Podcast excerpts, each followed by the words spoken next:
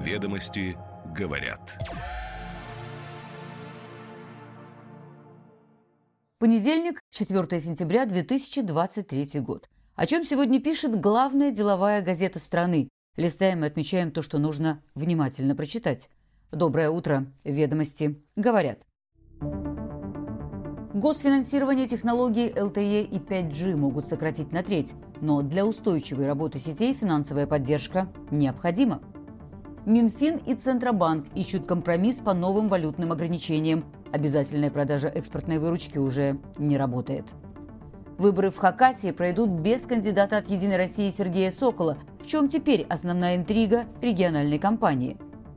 Индонезия, Вьетнам, Таиланд. Эксперты Валдая назвали самых перспективных партнеров России в Юго-Восточной Азии.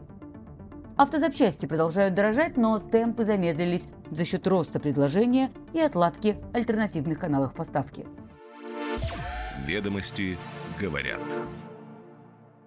Бюджетное финансирование разработок отечественного оборудования для сетей LTE и 5G в 2024-2025 годах могут сократить на треть с 24 миллиардов до 15,5. Такие показатели указаны в новой версии дорожной карты современной перспективной сети мобильной связи до 2030 года. Документ есть в распоряжении ведомостей, и его подлинность подтвердили источники в профильной телеком-ассоциации и производители оборудования. Запланированный бюджет на реализацию проекта, согласно дорожной карте, также снизится в ближайшие два года на 16,5% – 48 миллиардов 700 миллионов рублей, а внебюджетное финансирование вырастет на 8,3% – 38 миллиардов 800 миллионов. Эта дорожная карта разрабатывалась правительством по поручению президента с 2022 года. В прошлом декабре была подготовлена первая версия документа. В ней было указано, что российское телеком-оборудование должно вводиться в промышленную эксплуатацию в 2025 году, а с 2028 можно будет использовать только российские станции. Документ дорабатывался, и версия, о которой ведомости говорят, датирована 29 августа этого года. Финальный вариант должен быть утвержден правительством в середине сентября, уточняет источник газеты. Внесение изменений в дорожную карту не нововведение, это плановая процедура, говорят в Минцифре. Ориентир тут потребности компаний в дополнительном финансировании. В то же время некоторые участники рынка, которых сегодня цитируют ведомости, говорят, что речь о серьезном сокращении бюджетного финансирования на создание отечественного телеком-оборудования. Российские станции, скорее всего, будут дороже импортных аналогов ввиду ограниченности рынка сбыта, что потребует от производителей дополнительных инвестиций. Если государство не будет поддерживать операторов, то это может сказаться на потребителях. Операторы вынуждены будут повышать цены. Кроме того, эксперты считают, что если телеком-оборудование не появится к 2025 году, связь будет ухудшаться. Средняя скорость мобильного интернета в регионах России уже сократилась на 7%, при этом трафик растет как минимум на четверть год от года. И про 6G. Как уточняют в НИИ радио, который должен отвечать за развитие технологий, бизнес пока не готов здесь к инвестициям. Эти разработки финансируются полностью из бюджета.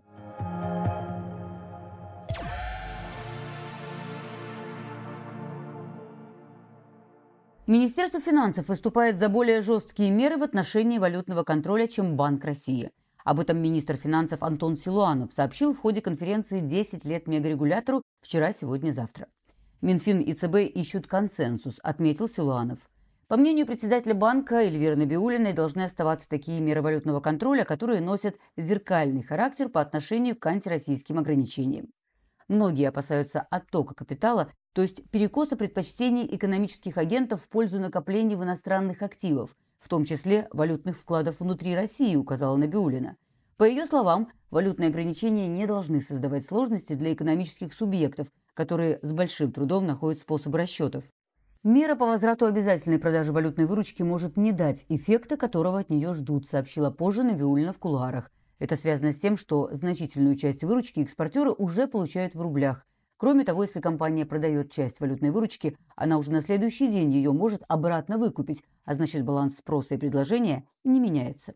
Основная мера, по словам главы ЦБ, увеличение привлекательности рублей, поэтому повышение ключевой ставки будет иметь свой эффект на курс, хотя и с лагом. По мнению экспертов, спрос на валютные инструменты остается высоким, так как активы в рублях дают слишком низкую доходность с учетом возможных рисков – Кроме как повышением ставки этот дисбаланс не исправить, но необходимые для этого уровни ближе к 20% выглядят нереалистично с точки зрения экономики. После повышения ключевой ставки в августе рыночные ставки не скорректировались вверх в достаточной степени, что должно беспокоить ЦБ. На фоне того, что рубль пока укрепляться не спешит, кредитование активно растет, а базовая инфляция остается высокой. Ставку можно повышать, это мандат Центробанка, но со стороны правительства вместо контроля за движением капитала лучше сдержать рост дефицита бюджета, что поможет и инфляции, и курсу, пусть и не сразу.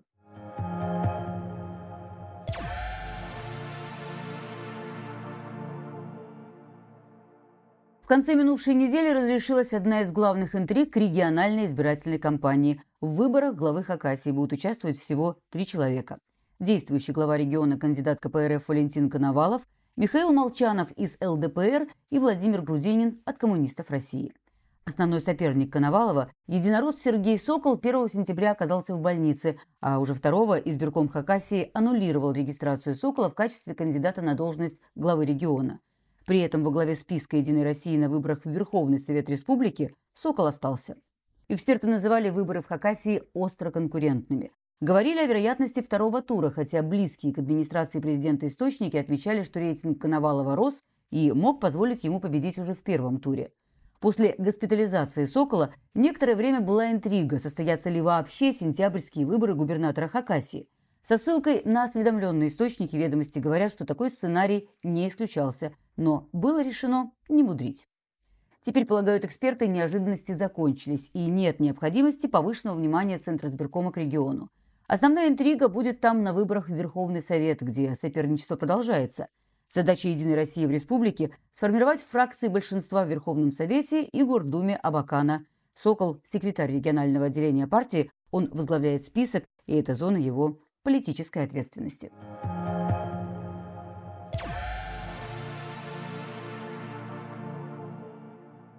Индонезия, Вьетнам и Таиланд среди перспективных партнеров России в Юго-Восточной Азии с учетом геополитических изменений, вызванных спецоперацией на Украине и связанных с этим западных санкций против Москвы.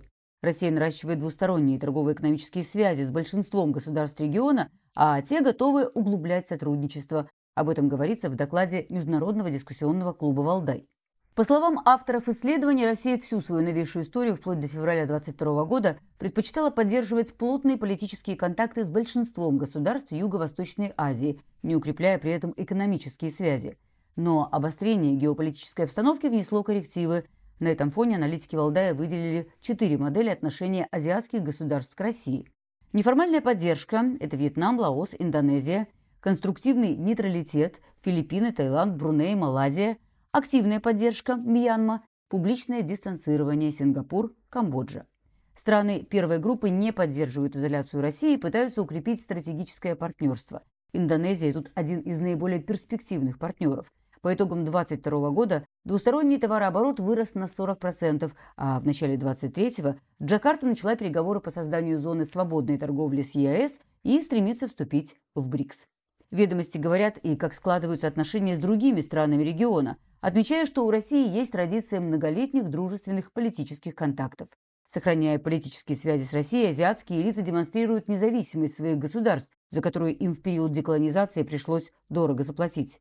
Но, с другой стороны, они не заинтересованы в пересмотре международного порядка и опасаются вторичных санкций, так как зависят от Запада в ряде чувствительных сфер, в том числе военно-технической.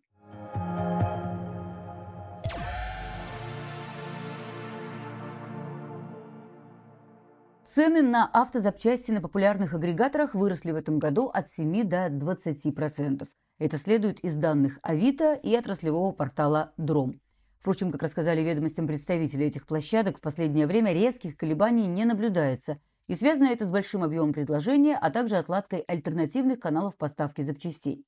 С начала года количество объявлений о продажах на Дром выросло на 15% и продолжает расти. У Авито есть и абсолютная цифра – плюс миллион объявлений, в том числе за счет предложений для китайских машин. На рынке, впрочем, остается ряд деталей, с поиском замены которых могут возникнуть сложности. Как правило, это поддержанные двигатели и блоки управления к ним. На этом фоне цены на новые двигатели для популярных иномарок подскочили в цене. Дорожают, впрочем, не только детали для иномарок. Со ссылкой на представителей «АвтоВАЗа» ведомости говорят, что стоимость расходников для техобслуживания «Лада Гранта» и «Лада Веста» за год выросла примерно на 9%. По сложным деталям, которые пока в процессе локализации, цена зависит от курса рубля, но в любом случае рост менее 18%. Ну и по данным Российского союза автостраховщиков, с начала спецоперации до конца прошлого года автозапчасти в России подорожали в среднем на 28%, причем рост для отдельных моделей, ушедших с рынка автоконцернов, составил 50% и более. Союз автостраховщиков проводит свои рыночные исследования четырежды в год, и вот в этом году резкого роста цен на запчасти эксперты не выявили. Сначала даже фиксировали падение стоимости деталей, причем практически для всех марок машин – но последнее исследование уже про подорожание, к тому же заметное. Окончательные результаты еще не готовы, но уже сейчас все примерно понятно. Рост цен на автозапчасти составит на конец года 19-22%, что, собственно, и подтверждают данные агрегаторов. Ведомости говорят.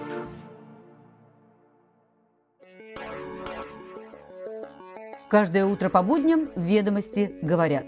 Краткий обзор свежих публикаций главной деловой газеты страны. Следим за развитием событий и новыми трендами. До встречи завтра.